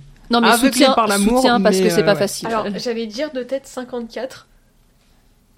C'est 54. 54. tu l'as trop lu. Alors que moi, je, je l'ai relu il y a trois semaines, un mois à peu près. Et non, l'une des Ford Anglia utilisées pour le tournage a été volée lors du tournage. Donc la, la voiture volante, en fait, y, il y en a une euh, des deux qui a été, euh, qui a été volée euh, sur le plateau et qui est réapparue sept mois plus tard suite à un appel anonyme à la police. Mais non. D'accord. Donc par quelqu'un du tournage, il est parti avec euh, cette Ouais, voiture verte euh, vert pomme. C'est trop bien. Mais tu sais, je pense que. hum, Alors, je dis pas que c'est super simple. On entend toujours des histoires des acteurs, tu sais, qui repartent avec des trucs plus ou moins gros. euh, Oui. Mais euh, je me dis, Harry Potter 2, certes, ça avait déjà commencé à prendre une grosse, grosse ampleur. Mais on n'était pas encore 100% à l'heure des réseaux sociaux. Et je pense qu'il y avait peut-être une sécurité qui était un peu moindre Mm. sur euh, les tournages ou ce genre de choses parce que ça partait. On on n'y pensait même pas, quoi. Oui, on n'était pas dans la protection du tournage, on Mm. voulait pas. Enfin, Ouais, ouais. maintenant c'est vrai que tous les tournages sont bouclés, on veut pas que la moindre info filtre. T'as raison, on était encore sur le côté un peu. euh, Un peu plus. Un peu... Puis bon enfant, attends, il est sorti en quoi En 2002-2003 Il avait ça suivi directement 2002, le. ouais. Oui, c'est ça, il avait suivi directement le, Ouais, ouais. le premier. hein. Donc, Mm. ouais, ouais, ok, elle a été volée, retrouvée 7 mois plus tard. Ouais. Incroyable. Il y en a une au studio d'ailleurs. Tu peux Oui. faire des photos avec. euh, Oui, oui. Là, je pense que c'est l'autre du coup. ou non. Parce qu'au bout de 7 mois, je suis pas sûre qu'il en restait grand chose. et donc, ça a été un petit peu dit jusque-là, mais pour vous, est-ce que c'est une bonne adaptation? Euh, oui, je trouve assez fidèle. Comme on disait, il manque des scènes, mais le tout est assez cohérent. J'aurais une réserve sur la fin. Euh, parce que je trouve qu'en fait, euh, tout dans les décors et tout est plutôt bien fait. J'ai une- La fin, m'a, même au, au cinéma, m'a presque ennuyée en fait. Euh, je trouvais qu'il y avait une espèce de suspense un peu forcé. J'étais pas très Mm. fan non plus du basilic. Je, je parle pas des effets spéciaux, hein, mais de ce côté presque dinosaure du basilic, euh, je le trouvais beaucoup moins effrayant en fait. Euh, je sais pas, je trouve qu'il avait une tête de dinosaure. J'avais presque l'impression de voir un monstre Jurassic Park quand Harry s'enfuit un peu dans les Mm. Dans les tunnels et qu'on voit sa tête apparaître tel un vélociraptor ou un T-Rex. euh. Ouais, putain, l'impression presque qu'il a du mal à se déplacer. Ouais, euh. et puis Mm. euh, je suis désolée pour les fans de Daniel Radcliffe, je sais qu'il avait 12 ans. Non mais je trouve que les autres enfants évoluent bien et le rôle est peut-être encore un peu difficile sur la fin en fait où Harry est vraiment dans le bouquin un rôle presque sacrificiel. Enfin voilà, il... et bah il a du mal à le souligner ça à la fin mais encore une fois, il avait que 12 ans, le, le rôle est un petit peu dur. Oui. Au moment où le film sec arrive pour le sauver, on ne croit pas une seconde qu'il va mourir, enfin il n'y a pas de Ouais, question à se poser. En même temps, t'imagines les gamins dans la salle s'ils ont Oui, oui, oui. l'impression Non, mais c'est vrai que cette- Harry va mourir. Non, mais c'est vrai qu'à cette question-là aussi, en fait, c'est vrai que dans le bouquin, le, fi- le livre est beaucoup plus, pas tragique, mais quand même beaucoup plus sombre. Ouais, c'est vrai. Et en plus, en dehors de ça, je pense que Radcliffe était encore, voilà, un petit peu limité, peut-être en jeu d'acteur, mais enfin, Mm. il porte bien. C'est juste la fin, j'étais beaucoup moins prise dedans que dans le livre, quoi. Mais sinon, l'adaptation, je la trouve plutôt réussie, assez fidèle. Et encore une fois, je, la musique, je la trouve magnifique. Le thème du phénix Mm. est, est sublime. On est dans la même lignée que le 1, quoi. Mais avec, euh, je trouve, plus de rythme, des acteurs qui s'améliorent. Ouais. Et voilà. Peut-être une fin qu'on pourrait trouver un peu gnangnan. Moi, moi j'ai bien aimé parce que je aimais bien cette fin sur euh, la salle, euh, la grande salle, etc. Oui. et tout. Oui, avec oui, euh. Bon, avec ouais, les applaudissements. les applaudissements, euh, ça fait un peu trop, mais euh, t'as la Mm. belle musique. Donc voilà, moi je. Ouais, moi je trouve que c'est une bonne adaptation aussi. C'est vrai que bah, hier je l'ai regardé, j'avoue que les 40 dernières minutes je le connais tellement par cœur, je me suis endormie, mais je savais quand même ce qui s'était passé. Mais c'est vrai qu'à chaque fois je me dis que la fin est un peu longue. On disait tout à l'heure, euh, 155 minutes, c'est le plus long des films. Ouais. Euh, le livre c'est pas le plus long par contre. Euh, Clairement Peut-être que euh, à force de tout vouloir mettre, mais c'est aussi Chris Columbus, il est comme ça. Et, euh, et dans un sens, euh, quand on voit la suite, euh, voilà, je sais qu'il y a beaucoup de fans, fans du troisième film, c'est pas mon cas. On va faire un podcast de 3 heures sur. euh, Non, non, non, pas de 3 heures parce qu'il faut que les gens l'écoutent. Mais euh, je, je suis prête à défendre le, le 3. Tu n'as pas idée. non, mais je n'en doute pas. On fera un débat, qu'est-ce qu'un bon film et une mauvaise adaptation, puisque c'est le cas du 3. C'est... C'est- Voilà. Oui, non, mais voilà, c'est ça en fait. Il y a... Bon, bref. Et donc, euh, le 2, moi, pour moi, c'est encore une bonne adaptation. Peut-être un petit peu long. Peut-être qu'on aurait Oui. pu enlever 10-15 minutes. Et il y a un truc qui me marque euh, à chaque fois que je relis les bouquins. Et pourtant, encore une fois, je connais plus les livres que les films. Mais ça, j'oublie ce détail. C'est que le basilic, là, dans le, dans le film, est noir. Noir, gris et tout. Mm. Euh, il est vert dans les livres. C'est un serpent. Oui, C'est... Et je l'oublie systématiquement. Et à chaque fois que j'arrive dans ce passage dans le bouquin, le long corps euh, du serpent vert vif euh, sorti, Mhm. je- Et- Quoi Comment ça, il est vert Et j'y repense que maintenant, en plus, il a quand même- on parle quand même de ses yeux lumineux et tout. Oui, oui. Ouais, Dans- on voit pas du tout. euh, Les yeux, ils sont hyper importants. C'est vrai que dans le film. euh, Alors que sur le jeu Game Boy Color, il avait des yeux rouges. Non, moi je me euh, souviens du jeu bien. PC avec Ouais, Flipendo. Donc euh, tu vois, je me suis. Ah ouais, non, mais mais c'était ça- super le Flipendo. Mais en fait, Les je pense qu'on aurait pu enlever en effet 10 minutes. Ils ont rallongé les scènes d'ac- la scène d'action à la fin, enfin la scène de Ouais. combat avec le basilic, ça joue beaucoup. Et oui, moi l'autre réserve que j'avais, c'était sur. euh, autant dans le bouquin, le Tom Ouais, éclatant. je m'attendais pas du tout à ce qu'il soit méchant et dans le film, alors après c'était biaisé, j'avais déjà lu le livre. Euh, j'ai l'impression même dans les souvenirs de Jedusor, on voyait qu'il était pas net quoi. Oui, Oui. On comprend très très vite. euh, encore une fois, je m'en- faudrait peut-être demander à quelqu'un qui l'a juste vu en film. Moi, j'avais le bouquin, mais euh, oui, on voit que c'est une espèce de petite saloperie là, un petit Malfoy en puissance 10. euh, Mm. On n'est pas du tout surpris Et, à la euh, révélation en fait à la fin. En plus, dans les souvenirs, dans le livre, la manière dont c'est fait, on sent que Voldemort, du coup, j'ai du Zor à ce moment-là, euh, il a un côté, euh, alors qu'il va revenir plus tard hein, dans les livres, et, mais moins dans les films d'ailleurs, qu'il est très proche de Harry. Euh, parce qu'il est là, il demande euh, euh, Est-ce que je peux rester là cet été Euh, J'ai pas envie de. Ouais. Oui, j'ai entendu que vous allez dans un orphelinat. Et tu sens que Jedusor, il a pas. en- Bon, ah, Harry le dit quand qu'il retourne chez son oncle et qu'il est... enfin, que son oncle et sa tante et qu'il les aime pas. Mais Jedusor, on sent que lui, il est beaucoup plus. un- pas imbu, mais réservé là-dessus, qu'il en parle pas. Et puis, enfin, il y a plein de choses qui font que il a pas trop de proches. Enfin, ils ont un côté très. Poudlard, c'est leur nouvelle maison. Ils sont impliqués. Les professeurs leur parlent gentiment. Enfin, il y a un côté très. euh, euh, ils se rassemblent, ils se rapprochent beaucoup, ce qui va être euh, encore une fois mis euh, en parallèle dans d'autres dans d'autres des livres. Et, euh, et là, dans le film, il n'y a pas du tout cette dimension-là. On voit vraiment Harry, petit collégien de 12 ans qui veut que tout le Mhm. monde aille bien, parce que quand même, il est gentil, Harry, il faut que tout le monde aille bien. Et j'ai du Zor qui est là en mode. C'est la famille des morts qui arrive, de la mort qui arrive. Et il a vraiment oui. une manière de se déplacer, de regarder et tout. Et tu dis, ah, ah, toi, t'es le méchant. Oui. Et c'est pour ça d'ailleurs qu'Harry, on comprend mieux dans le livre pourquoi Harry fait confiance à Jedusor parce qu'il s'identifie complètement à lui, à cette euh, Ouais, voilà, à cette vie-là. Et oui, je suis d'accord. euh, on a plus l'impression que bah, Harry est un pas, est un- voilà, il, il fonce et qu'il est pas très intelligent ou Mm. que, enfin, qu'il est un peu naïf. Ouais, ouais, c'est mieux que- justifié dans le bouquin. Bon, après, oui, c'est mieux expliqué. encore une fois, on est sur un film, voilà, plutôt orienté famille, enfant. Peut-être Mm. qu'il faut indiquer. euh, Puis après, on pourra parler du 4, qui est voilà, dans le genre méchant qu'on identifie tout de suite. le 4, alors, bon, j'annonce, le 4, le pire film de toute la saga. Si vous connaissez des gens qui aiment ce film, merci de nous contacter, on aurait besoin d'un Ah avis positif. Ou qui aime la musique, ou les acteurs, ou le- de tout. Alors, par contre, euh, je, moi, je, je reste sur le 4, hein, excusez-moi. euh, bon, certes, c'est dans deux films, dans deux podcasts, mais Can You Dance Like a Hippogriff? Je parlais du compositeur, je parlais pas de la... Pardon, c'est vrai. Mais- Bref, je raconterai mes anecdotes avec Can You Dance Like a Hippogriff euh, lors du quatrième podcast si tu m'invites, sinon je le mettrai dans les commentaires. Donc on apprend que le journal appartient à Tom J'ai du sort, Mhm. et ce fameux anagramme qui explique à Harry que oui, mais euh, Tom J'ai du sort est mon passé, mon présent et mon avenir. Parce que Tom Riddle, j'ai du sort, ça donne euh, I Non, am Lord Voldemort. euh, Tom Elvis, j'ai du sort pour Ouais. Je suis Voldemort. Ouais. Je te laisse le dire en espagnol parce que je ne parle pas espagnol et que mon accent du coup ne sera pas. euh, c'est Tom Je, je l'ai Marvolo. Je l'ai écrit là. Il y a Marvolo Tom Marvolo. Tom Sorvolo. Ah, Sorvolo. Ouais. Sorvolo euh... Rydell, par Ouais, contre. avec le Y du coup. euh, Oui, avec le Y pour Yo soy Mm. Voldemort. Voldemort. Soy Lord Voldemort. Soy Lord Voldemort. Ouais, je me rappelle plus exactement Euh, comment il le sortait. En italien, c'est Tom Orvoloson Riddle Mm. pour euh, Son Io Lord Voldemort. Moi j'ai que le français Tom Elvis, j'ai du sort parce que ça m'est marqué le Elvis, ça lui Ouais, va pas. non, Ah, c'est Marvolo. bah, c'est Tom, c'est en anglais. Tom ouais. C'est en anglais Marvolo, Mm. oui, Et pardon. donc, ouais, effectivement, l'italien, ça ressemble un petit peu. En islandais, c'est Trevor Del- Delgom pour euh, Egg Air Voldemort. Ok. Et du coup, on se dit, est-ce que le crapaud de Neville s'appelle aussi Trevor et du coup, le plus grand méchant de l'histoire s'appelle comme un crapaud. Ou est-ce que du coup, ils avaient anticipé et que le, et que le crapaud s'appelle autrement non, je pense pas. Je pense qu'il y a des choses. je, euh, je pense du coup que le plus grand méchant de l'histoire s'appelle comme un crapaud. Et donc, ouais, je trouve ça assez intéressant, les traducteurs qui ont fait cet effort-là. Mm, mm. Mm. Alors que par exemple, en croate, en portugais ou en polonais, ils ont juste mis la phrase en anglais, en fait, avec une petite explication. euh. Ah, Faut Bah, pas négliger. après que c'était compliqué. C'est Voilà, c'est c'est la ça. manière de. Ouais, je pense que c'était pas même, euh, toujours facile. euh.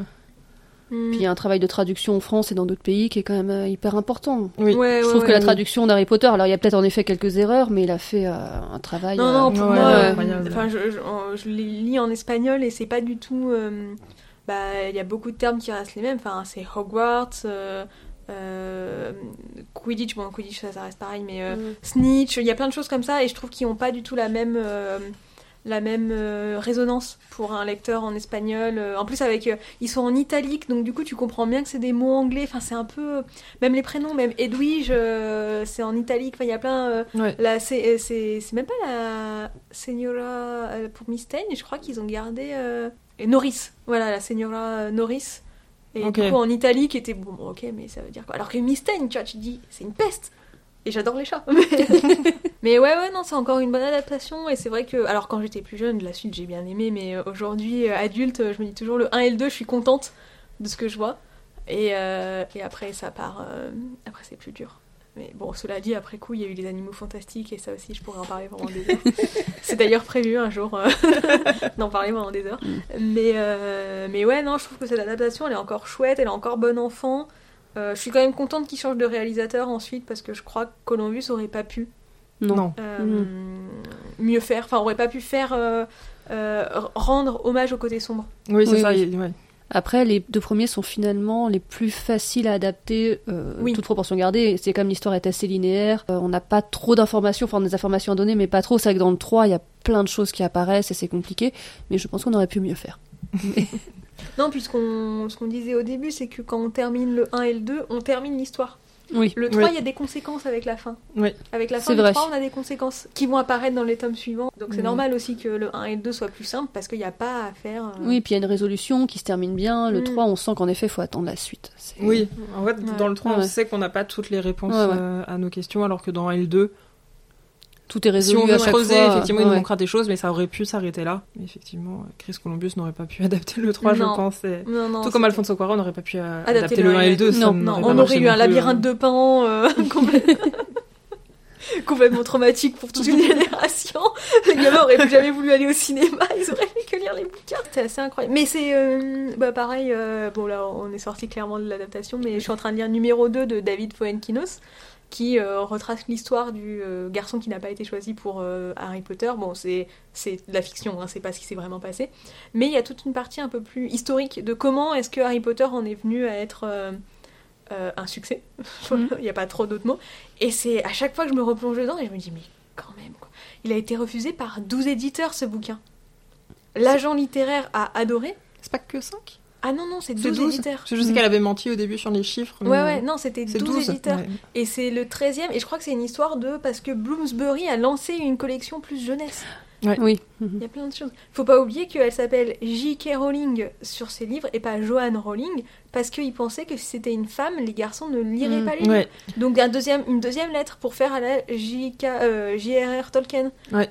Que des trucs comme ça, que des histoires Oui, de. Pareil, tu vois, le genre David Heyman, le.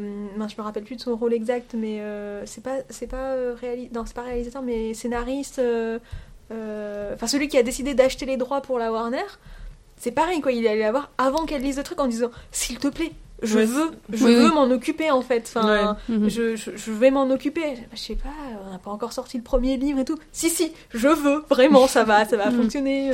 Donc c'est que des choses comme ça. euh, Ouais, c'est ça, il est producteur. Producteur, voilà, merci. Du coup, le 2, bah, toujours une bonne adaptation, euh, toujours un peu plaisant de retomber dedans, euh, un peu, euh, même si c'est une histoire assez dense, Harry Potter, parce qu'il y a quand même sept bouquins, on est quand même sur plusieurs milliers de pages, il y a quand même ce côté euh, sympa. Tu regardes le film, c'est pas prise Mhm. de tête. Oui. Oui, ça va, on est plutôt. euh, C'est encore, ouais, c'est encore effectivement le, un petit peu l'insouciance. euh, Mm. Mhm. Mais toi, qu'est-ce que t'en penses en tant Ouais, moi c'est Oui, pareil, c'est un livre que j'aime pas trop. Parce que Ah l'histoire, bon en fait, je trouve qu'elle ressemble trop au premier. Oui, En fait, je trouve le, le 1 et le 2, c'est vraiment ceux que j'aime le moins parce que je trouve que l'histoire, elle est trop semblable. Tu vois, c'est un petit peu la même structure. C'est Mm. la même structure, mais moi j'avais beaucoup aimé, je me souviens, mais je les avais enchaînés, parce qu'on avait ce côté sombre, l'aspect racisme qui apparaissait. On, quand même, on, on plongeait dans des trucs un peu plus matures, entre guillemets, ça reste encore un livre enfantin, mais je trouvais que malgré la structure semblable, tout ce qui était ajouté, toutes les découvertes, euh, faisaient que moi j'ai jamais trop compris les critiques sur le 2 en fait, que je trouvais euh, non seulement cohérent, et en plus... euh, plus sombre déjà. Enfin, je sais pas, il y avait quelque chose. Et en plus, Ouais. on découvre tout l'aspect sorcier, vie, euh, vie de famille, etc. et tout. Après, sur la structure, en effet, il est pas très complexe. Et c'est aussi pour ça, je pense que l'adaptation est aussi fidèle. Oui, c'est. Puisqu'on est sur une facile. structure un peu scénari- de scénario de film assez simple. Mais Mais, ouais. mais c'est vrai qu'en fait, moi, j'ai tellement aimé le troisième, en livre ou en film? Les deux, que euh, bah, surtout en film, en fait, je- pour y avoir un petit peu repensé, je pense que c'est la première fois qu'un livre m'a rendu triste. De- Pour la fin? Pour la fin. Ah oui, moi aussi. Oui, moi aussi. Et puis mal. même de, ouais, de, de savoir tout le, toute la scolarité ouais. de Mhm. James, Sirius, tout ça. C'est c'est vraiment la première fois euh, que j'ai que j'ai fini un livre en pleurs. euh. Ah oui, moi j'ai pas pleuré, mais il y avait le sentiment d'injustice. Je trouvais Oui. que le 3, on en Oui. reparlera après. Mais dans le bouquin, euh, le bouquin, moi il y avait à la fois le sentiment de joie parce que par rapport à la, au Quidditch, ça y est, enfin ils ont Oui. gagné. Parce que, Non, et puis surtout, on a une vraie saison de On a une vraie Quidditch. saison de Quidditch, ils gagnent enfin, t'es super content. Et cette fin où tu dis, mais c'est injuste. Pour Olivier Mais c'est injuste. Le pauvre Ah Olivier. oui, oui, pour quoi. Olivier Dubois qui est complètement squeezé, euh, vas-y. Mais euh, Bon, il a quand même le droit de dire sa fameuse réplique de On n'annule pas le Quidditch. Mais oui, dans le 3, il y a ce- cette fin où tu te dis, mais non, mais c'est pas juste. Et ouais, jusqu'à la fin, en plus, moi, quand Mm. j'avais lu le bouquin, je dis, Dumbledore, il va résoudre le truc. Dumbledore va y arriver. ouais. Et non, ça y est, on comprend que bon, euh, Que non, Que- ça- il peut pas tout faire. Mais donc après voilà, c'est c'est les deux que j'aime le moins, mais je trouve qu'effectivement c'est quand même une adaptation très fidèle et un petit peu comme dans le premier, les manques ou les modifications, c'est pas grave. Oui. Mm. Elles, elles vont pas modifier l'histoire comme après dans le 4 où euh, j'ai posé la question à, à mon conjoint en disant mais toi qui n'as pas lu le livre, est-ce que vraiment t'as compris la fin du 4 Et en fait, il manque tellement de choses que bah même ce qu'il y a à comprendre, c'est plus là, donc c'est pas grave euh, si on comprend pas parce que Mais tu, on pas la tu es vraiment gentil avec le 3 parce que moi, à la fin du 3, j'étais là, mais les gens qui n'ont pas lu le livre, est-ce qu'ils peuvent comprendre euh, Oui, le jeu les maraudeurs Ouais, non, c'est ça, voilà. Euh, bah non, non, de toute façon, ils- euh, les Le, maraudeurs. le ne mot n'est pas jamais- prononcé, donc euh, on se pose pas la question. Non, non, c'est assez. Oui, oui, mais- euh, Non, c'est mais vrai oui, que les manques, les manques du 1 et 2 sont, sont pas graves euh, d'un point de vue ça. structure. Alors que c'est vrai que euh, bah, si jamais Amandine doit revenir pour participer, euh, moi c'est notamment pour ça que quand des fois elle me disait mais je comprends pas cette référence ou quoi et j'étais mais tu les as lues? Non, je les ai pas lues. Bah, c'est pour ça que tu comprends pas. Ça. Et euh, et il y a plein de choses. Et le nombre de personnes, parce que encore une fois, je suis une fan d'Harry Potter depuis très longtemps. Euh, on n'a pas refait l'historique, il vaut mieux pas. Euh, mais, euh, mais le nombre de personnes qui me posent des questions sur Harry Potter en disant mais j'ai pas compris ça. Oui, alors attends, excuse-moi, je t'explique. Donc, ça. on reprend tout depuis le début. C'est pour ça qu'il se passe ça et que machin et que truc. Bon, Peeves, moi c'est un manque parce que je trouve qu'il apporte ce côté comique qui va manquer dans les films d'après. Bon bah, c'est pas Oui. très grave. Mais euh, euh, de trucs un peu. Parce que là, t'as parlé de racisme, Mathilde, et qui je trouve qu'ils sont un peu. Vous m'arrêtez hein, des fois quand je parle trop loin, parce que là j'ai l'impression de parler tout le temps. Mais euh, qui manquent dans ce film, euh, enfin qui, sont, euh, qui sont un peu tordus, et je trouve dommage parce que du coup on oublie cette dimension raciste par la suite. Encore une fois, je comprends, Oui, il faut quand même pas vexer toutes les machins. Mais déjà, quand. Donc Malfoy va traiter Hermione de Sandbourbe. Oui. Euh, L'insulte suprême hein, euh, de, de, de l'univers entre sorciers. Euh, Hermione, faut pas oublier, pour moi je l'ai vraiment senti comme une trahison à l'époque. Hermione, c'est un peu nous dans ce film. C'est-à-dire qu'elle est moldue, elle, il s'est passé quasiment rien d'étrange pour elle, elle est dans une famille aimante et tout, et un jour elle apprend qu'elle est sorcière, qu'elle va à Poudlard. Et, euh, et elle a ce côté, euh, tu sais, de, elle découvre tout. Donc elle est au même niveau que nous. Alors elle lit beaucoup, mais je pense que j'aurais été un peu une Hermione de j'ai plein de bouquins, je les lis parce que je veux essayer de comprendre cet Ouais, univers. ouais, je- J'ai peur de pas comprendre. Elle, je pense que c'est plus son appétence pour la connaissance. Moi, ça aurait été de j'ai peur de pas comprendre. Mais bon, bref. Elle arrive et tout. Et dans, dans le livre, c'est Ron qui explique, euh, enfin qui dit à, Oui. à Hagrid que Hermione a été traitée de sandbourbe et qui explique ce que c'est qu'une sandbourbe. Dans le film, c'est Hermione qui le dit. Qui l'explique. Et moi, j'ai vrai. vraiment senti ça comme une trahison de. Ouais. Mais Oui, oui. euh, en fait, euh, Hermione, normalement, elle est à mon niveau, elle est pas censée savoir ça. Ouais, ça. vrai. Et là, elle le sait et elle le balance comme ça. Et tu dis, bah, ça c'est. Et ça minimise justement un Oui, petit peu ça. Alors complètement. que- Et d'ailleurs, insulte qui va être beaucoup moins reprise dans les films que euh, ce qu'elle n'est présente dans les livres. Ouais. Oui, parce que c'est ça qui est très présent. C'est- On s'attaque à qui. Aux enfants de Moldu. Mm.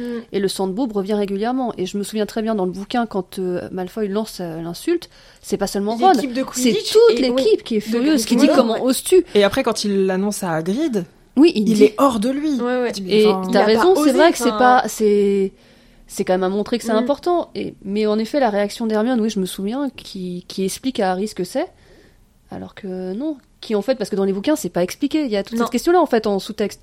Ouais, on dit pas dans les bouquins, ce qui est normal heureusement, mais euh, on parle pas Mm. de racisme, on parle pas de Non, des non. contextes, euh, voilà, des. Et la les deuxième chose qui manque, euh, c'est euh, la partie crackmoll. Ruzard Oui. est un. Et c'est notamment pour ça aussi que sa chatte est pétrifiée. C'est Oui. parce qu'il n'est pas un sorcier, Mhm. c'est pas parce qu'il est. euh, lui, pour le coup, il vient d'une famille de sorciers, mais il n'a pas de pouvoir magique. Et donc, c'est un crackmoll. Et, euh, et cette dimension-là, c'est pareil, elle est complètement euh, balayée. Et t'as vraiment ce côté de. Du coup, t'as soit les sorciers, soit les moldus. Mhm. T'as pas l'entre-deux Oui. et ceux qui peuvent pas euh, user de magie et qui ont été baignés dans l'univers. Et ça aussi, c'est pas le truc le plus important, encore une fois, mais, mais ça explique notamment la haine de Rudard pour les élèves. D'ailleurs, Oui. pourquoi est-ce qu'il se retrouve à être dans une école de magie alors que lui-même ne peut pas en faire? C'est écoute, c'est sa volonté, certainement. Et- mais, mais je- euh, Je crois que c'est dans celui-là d'ailleurs où Neville à un moment se pose la question. On le traite presque. Enfin, il y a en tout cas ce, ce terme de Oui. crackmoll. Ou Neville, même dit, euh, Neville tout se monde dit- sait que, j'ai, que je Oui. suis pr- presque un et il ça. accepte plein de gris-gris pour Oui. se protéger. Et c'est intéressant parce qu'on a quand même tous ces élèves qui se disent je suis peut-être pas très doué en magie et Ouais, ouais. je suis un enfant, enfin je suis un fils de sorcier. Toutes ces questions-là que tu pourrais te poser d'ailleurs dans le temps scolaire. Est-ce que je suis un cancre Est-ce que je serais capable en fait euh, d'a- d'aller jusqu'au bout? Monstre. La notion de crackmoll et de sandbourbe est finalement peu évoquée. Et crackmoll, Rusard il a pas euh, 50 000 scènes, hein, mais il y a celle-là qui le rend presque touchant. En tout cas, on comprend certaines Mm. choses et c'était juste dommage de passer à côté. tu pouvais montrer deux minutes. En plus, on rentre dans le bureau de Rusard. Moi, ça m'avait marqué Ouais. avec les dossiers et le dossier des, des jumeaux. Des jumeaux. Je crois Et puis avec des chaînes, je crois, il y a- on voit encore Il y a des, des chaînes, chaînes. qui pendent Oui, oui. Oh là là.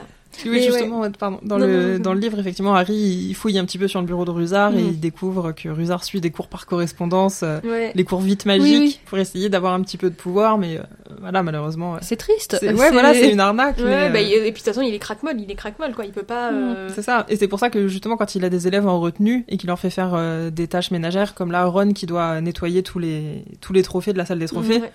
Rusard insiste bien sur le fait que ça doit être fait sans magie. Oui. Et c'est vraiment Mhm. un petit peu sa vengeance de bah, moi j'ai pas le droit, enfin je peux pas utiliser la magie.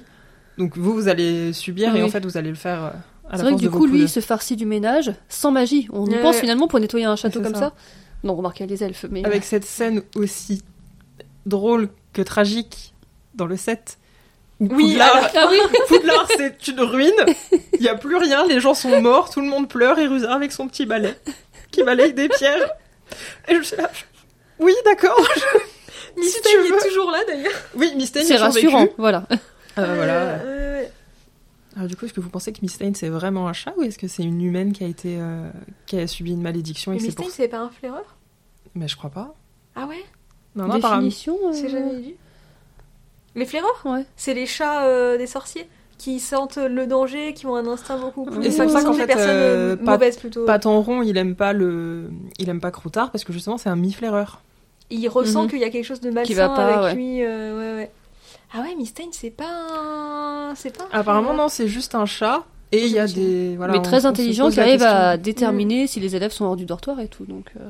Bah ouais, alors moi j'aurais bien Ah au moins oui, croisé. Ah non, elle est quand même assez forte. Souvent, ouais. c'est elle qui est partie, qui est envoyée en Peut-être qu'elle éclaireur. au moins croisée flaireur. Mm. Ouais, peut-être que c'est un mi-flaireur aussi comme. Ouais. euh, Parce que ça me surprendrait quand même. Elle a quand même des instincts de chat euh, qui sont ultra développés. Quoi. Elle sait suivre euh, à la trace euh, tout le monde. Mais Mais, ouais, bon, il- peut-être. hein. Mais ouais, il y a des théories ici- aussi qui disent que justement c'était une humaine et qu'elle a suite à une malédiction, elle s'est transformée en chat et que c'est pour ça que Cruzard y est autant attaché et que que au bal justement dans le quatrième il danse avec et tout. et que-. Dans le film, c'est ça parce que dans le bouquin, ça apparaît pas. Ah si, dans le bouquin, Si, Dans si, le bouquin aussi si, si, ouais, dans le bouquin aussi, il Mm. danse avec. Ouais, euh, il danse avec elle. Mais ouais, non, non, bah voilà, euh, première fois qu'on croise un Horcrux, même si on va pas le savoir tout de suite. Ouais. Mm, mm. Euh, et qu'on croise le moyen de les détruire aussi, même si Harry n'a pas conscience de ça. Ouais. On croise de nouvelles créatures magiques. euh, non, c'est c'est un bon film euh, qui amène de nouveaux éléments de la magie, Ouais. mais sans pour autant nous assommer. C'est ça qui est fort quand même avec Rowling. C'est ce côté de on rajoute des petites infos, mais pas trop d'un coup. Ouais. Oui, puis un petit détail aussi qui est dans le livre, mais pas du tout dans le film, c'est euh, qui tease un petit peu justement sur euh, ce qui va se passer dans le 3. Oui. Quand il faut qu'ils choisissent leurs options pour Oui. la troisième Ah année, oui. Mais oui, bien sûr. que Harry oui. et Ron choisissent les mêmes matières pour pouvoir s'entraider au cas où, Mhm. euh, que Neville reçoit des tonnes de courriers de sa famille pour essayer de le conseiller et que ça ne marche pas du tout, et qu'Hermione choisit tout. Parce que pourquoi choisir quand on aime, on ne compte pas? Du coup, voilà, là c'est pareil, c'est, ça montre bien toute la, la subtilité de, de JK de nous mettre des petits indices Ouais. par-ci par-là où on se dit oui bah ils auront des options l'année prochaine point Mhm. et quand on sait toute l'importance que ça va avoir dans le dans le troisième non non c'est vraiment bien joué à ce niveau-là Je me rends compte à chaque fois que t'en parles que j'ai adoré le roman, le 3. C'est pour ça Ouais. que le film m'a autant déçu, je pensais. Oh, mais je pense qu'il m'a même pas déçu la première fois que je l'ai vu. Mais bon, bref. Non, bref, on en parlera après. Mais, On va de euh, retenir. voilà. Mais c'est vrai que sur le 2, je trouve qu'on est encore sur le film familial. Je peux comprendre que ça peut ennuyer les plus grands parce que. Mm. Non, mais ça peut arriver. C'est vrai qu'il dure un peu longtemps, etc. Mais c'est une bonne adaptation qui a plutôt bien vieilli. On est immergé, c'est un peu le côté pantoufle. On a vu le 1, Oui. on retrouve ce côté, tout ce qu'on a vu dans le 1, le côté un peu enfantin, le château qui est vraiment magique pour le coup. Dans le 3, tout de suite, il va devenir un Mm. peu plus sombre et tout. Là, comme un château, euh, voilà, protecteur. Ouais. Euh, non, je trouve que c'est une bonne adaptation. C'est peut-être pas la plus mémorable, mais euh, elle fait vraiment le job, quoi. Ouais. Et puis c'est la dernière apparition de Richard Harris. donc, Ouais. Ouais, paix à son âme. Ouais. Malheureusement, il va être remplacé euh, suite à son décès. c'est la fin de cet épisode j'espère qu'il vous a plu quelle que soit votre plateforme d'écoute n'hésitez pas à vous abonner pour ne rien louper des prochaines sorties le lien du compte Instagram est dans la description si vous voulez nous suivre entre les épisodes j'ai également ouvert une page Tipeee le lien sera aussi dans la description je remercie d'ailleurs le premier tipeur MT Shell merci à toi À dans 15 jours pour un nouvel épisode et entre-temps sur YouTube pour la version sous-titrée. Et n'oubliez pas, regardez des livres, lisez des films. Ou le contraire, c'est encore mieux.